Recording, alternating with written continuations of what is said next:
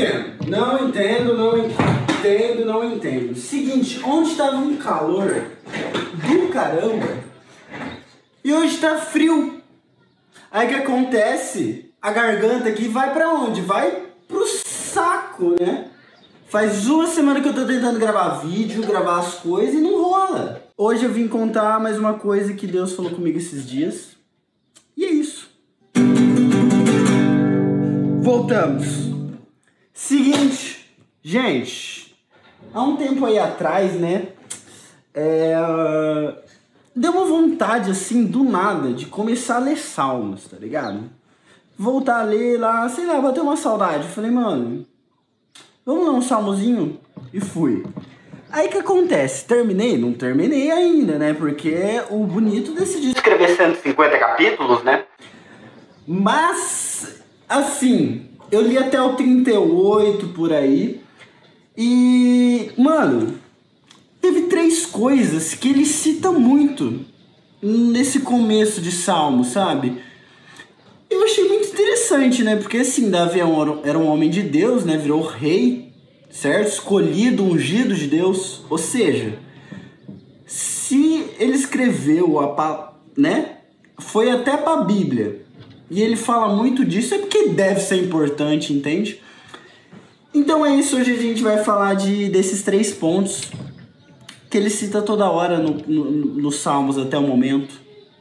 E provavelmente ele vai citar mais, mas eu vou falar do momento porque é o que eu lia, né? Mas antes de eu dar uma introdução para quem não sabe quem é Salmos, o, qual é o livro de Salmos, quem é Davi e tal, é o seguinte, Salmos são poesias, tá? Elas eram entoadas no acampamentos de guerra lá, nos palácios, por Davi.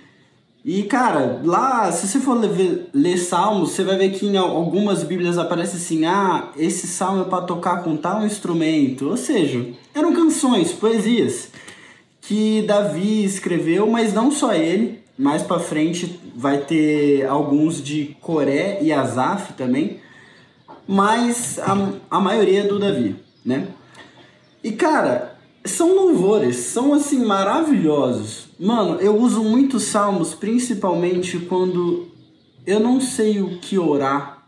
Ou, sabe, eu tô no momento com Deus, eu já falei o que eu queria, mas eu quero continuar. Eu começo a ler salmos e cantar salmos e orar salmos. Mano, salmos é simplesmente incrível. Maravilhoso. Mas vamos lá. Primeira coisa que eu sempre que eu notei que ele fala muito é sobre temor, cara. Ó, eu separei até alguns versículos, não só de Salmos, mas sobre temor, porque tem muita gente que ainda não entendeu o que é esse temor, certo? Tá, primeiro em Salmo 111, 10, ele fala assim: O temor do Senhor é o princípio da sabedoria. Todos os que cumprem os seus preceitos revelam bom senso. Ele será louvado para sempre. Nossa, mas se você leu só até os 38, por que, que você pegou um versículo do 111? Enfim, é só para deixar mais claro o que é temor, mas ele sempre fala de temor.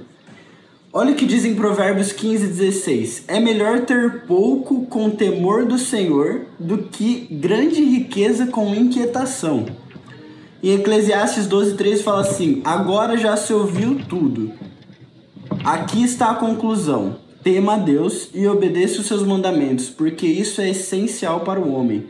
Em Deuteronômio 5, 29 ele fala: quem dera eles tivessem sempre no coração essa disposição para temer-me e para obedecer a todos os meus mandamentos. Assim tudo iria bem com eles e com seus descendentes para sempre.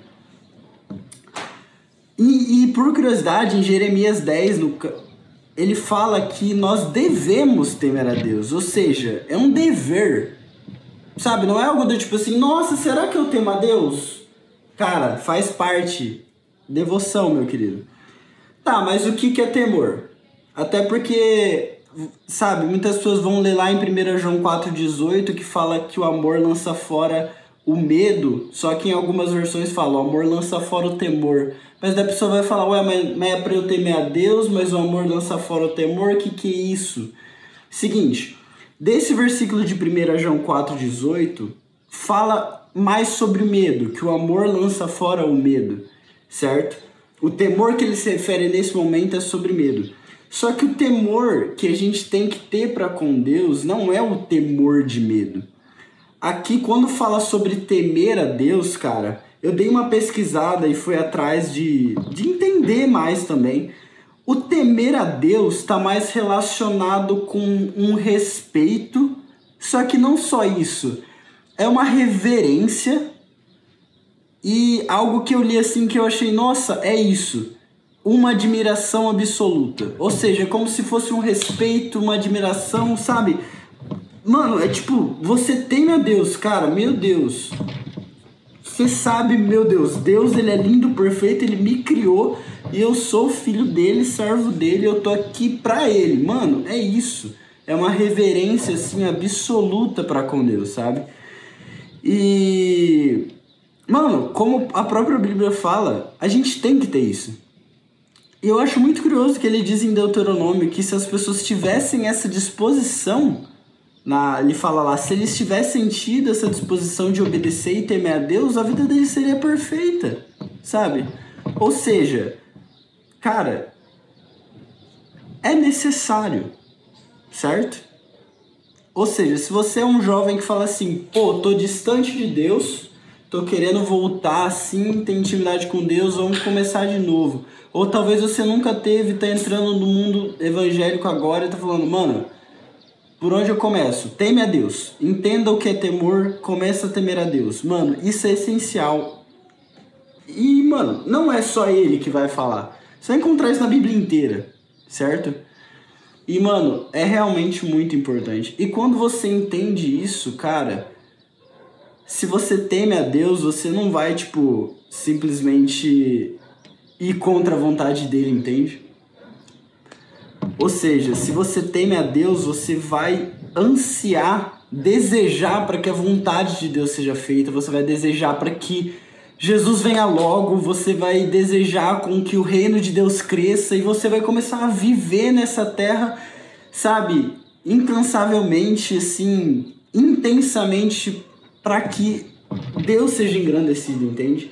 Ou seja, mano, não importa. Temor é o começo de tudo e esse é o princípio, então isso é essencial. Segunda coisa que ele fala muito, ele fala muito sobre confiar. Só que aqui eu queria fazer uma divisão com o confiar de cuidado, do tipo, nossa, eu confio que Deus cuida de mim. Porque isso a gente vai falar no terceiro ponto. Mas o confiar aqui, eu queria focar mais no fato do tipo assim, no que Deus faz e que no, no que Deus escolheu você para fazer. Em 2 Coríntios 3, do 4 ao 6, fala assim: Tal é a confiança que temos diante de Deus por meio de Cristo não que possamos reivindicar qualquer coisa com base nos nossos próprios méritos, mas a nossa capacidade vem de Deus. Ele nos capacitou para sermos ministros de uma nova aliança, não da letra, mas do espírito, pois a letra mata, ou a palavra, a palavra, é, a letra mata, mas o espírito vivifica. Salmos 84:12 diz: O servo, o Senhor dos exércitos, ó, não, Ó Senhor dos Exércitos, como é feliz aquele que em ti confia. Isaías 12, 2 diz assim: Deus é minha salvação. Terei confiança e não temerei. Nesse caso, temor de medo. O Senhor, o Senhor, sim, o Senhor é a minha força, o meu cântico e ele é a minha salvação. Salmos 9:10 diz: Os que conhecem o teu nome confiam em ti, pois tu, Senhor, jamais abandona os que te buscam. Cara, confiar tem muita relação em, tipo assim, saber que Deus tá cuidando de tudo. Mas, mano, eu queria focar exatamente nisso que eu falei. Confiar de saber que Deus pode te usar e que Ele quer te usar. E o propósito que Ele tem para você. Porque, mano, olha pra vida de Davi, mano. O cara era pastorzinho, sabe? Cuidava de ovelha. E, mano, o cara teve que enfrentar urso, teve que enfrentar leão, sabe? Mano, depois ele teve que enfrentar Golias, virar rei, sabe? Ter que lutar um monte de guerra. Mano, nada dessa capacidade, tudo isso que ele fez, nada foi mérito dele, foi tudo mérito de Deus, entende? Então, mano, se você é um jovem que. Mano, outra coisa que você precisa ter pra sua vida é confiança em Deus. Mano, não é pela sua força, não é por quem você é ou por quem você pode ser ou deixar de fazer. É por conta de Deus, meu querido. Ou seja, se Deus te escolheu, Deus deu um foco para sua vida, Deus falou, filho, eu quero isso, eu quero te usar aqui. Mano, não tenha medo, sabe? Não tenha esse temor do medo. Tema a Deus e reconheça: Deus, o Criador do universo, me escolheu e tá me capacitando. Confia, moleque, vai, filho. Tá esperando o quê? Confie em Deus, deixe Ele usar você. E agora, o terceiro ponto, que tem a ver com confiança também, mas eu separei uma outra palavra que ele usa mais nesses momentos, que é sobre o refúgio. Em Salmos 18:2 fala assim: O Senhor é minha rocha, a minha fortaleza e o meu libertador. O meu Deus é o meu rochedo, em quem eu me refugio. Ele é o meu escudo e o poder que me salva, a minha torre alta. Salmos 91:2 diz: Pode dizer ao Senhor: Tu és o meu refúgio e a minha fortaleza. Ó meu Deus, em quem confio. Naum 1:7 fala assim: O Senhor é bom, um refúgio em tempos de angústia, e ele protege os que nele confiam. Aqui no caso confiar de certos tá com ele e saber que ele cuida de você. Em 2 Samuel 22:31 fala assim: Este é o Deus cujo caminho é perfeito. A palavra do Senhor é comprovadamente genuína. Ele é escudo para todos que nele se refugiam. Ou seja, querido, terceiro ponto, é Deus que está cuidando de você.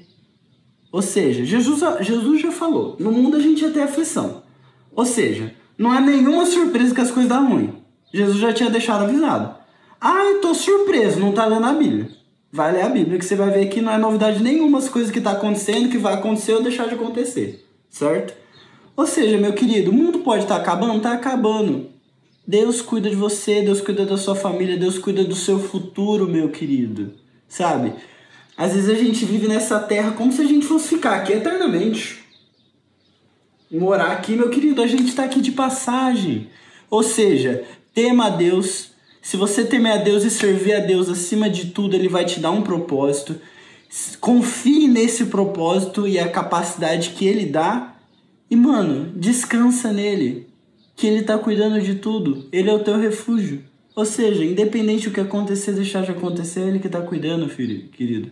Deus é sua prosperidade. Não é o dinheiro. Jesus é sua prosperidade. Jesus é tudo que você precisa. Jesus é seu alimento, Jesus é sua paz, Jesus é seu tudo. Certo? Então, jovem, quer voltar, tá com Deus com tudo? Confia aqui nas coisas que o, que o tio Davi fala, mano. Tema a Deus, confia nele e faz ele, dele o seu refúgio. E você vai ver aonde você vai parar, meu querido. Porque eu tenho certeza que Deus vai te incendiar, meu filho, ó. De um jeito muito louco. Certo, é isso. Tava com saudade de gravar vídeos. Fazia um tempo aí que eu não tava gravando, não tava dando. Mas é isso, voltei. Deus abençoe. Um abraço, um beijo e tchau.